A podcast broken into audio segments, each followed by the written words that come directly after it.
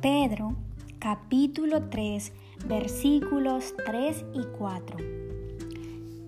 Y que vuestro adorno sea externo, peinados ostentosos, joyas de oro o vestidos lujosos, sino que sea el yo interno, con el adorno incorruptible de un espíritu tierno y sereno, lo cual es precioso delante de Dios.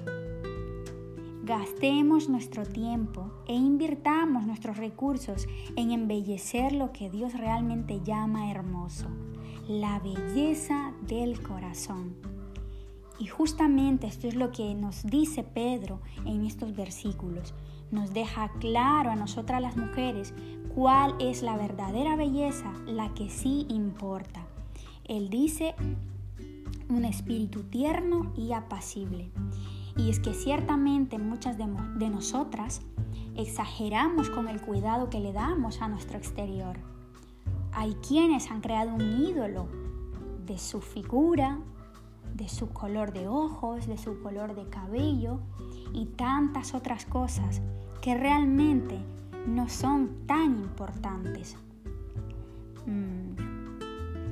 La verdadera belleza que Dios llama es de un espíritu afable y sereno, es decir, a una forma de actuar que es tierna y apacible.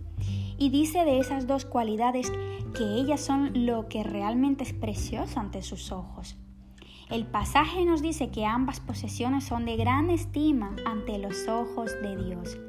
Si Dios dice que algo es hermoso, no debe haber la menor duda de que eso es el peinado, la prenda y el atuendo más hermoso que puede existir en toda la creación.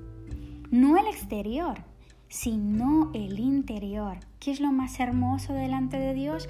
Un espíritu afable, tierno, sereno. Y es que ciertamente Dios es un Dios de orden. Le gusta la simetría y es el autor de la estética. Solo basta ver los hermosos colores de la creación y la combinación que vemos en la naturaleza. Por lo que esto no es un llamado a descartar el cuidado y la belleza personal, pero sí es un llamado a cuidar más nuestro corazón, a no desviarnos tras las pasiones de este mundo que nos hacen descuidar el cultivo de nuestro carácter cristiano. Hay mucha publicidad engañosa.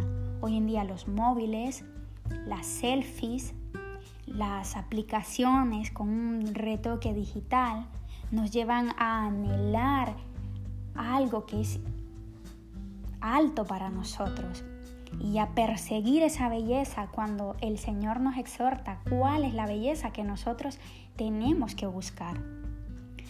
La verdadera belleza del corazón.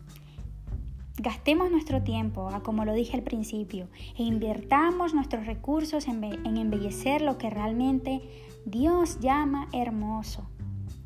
Al final Cristo no murió y resucitó para hacernos hermosos peinados, sino para hacernos hermosos en nuestros corazones.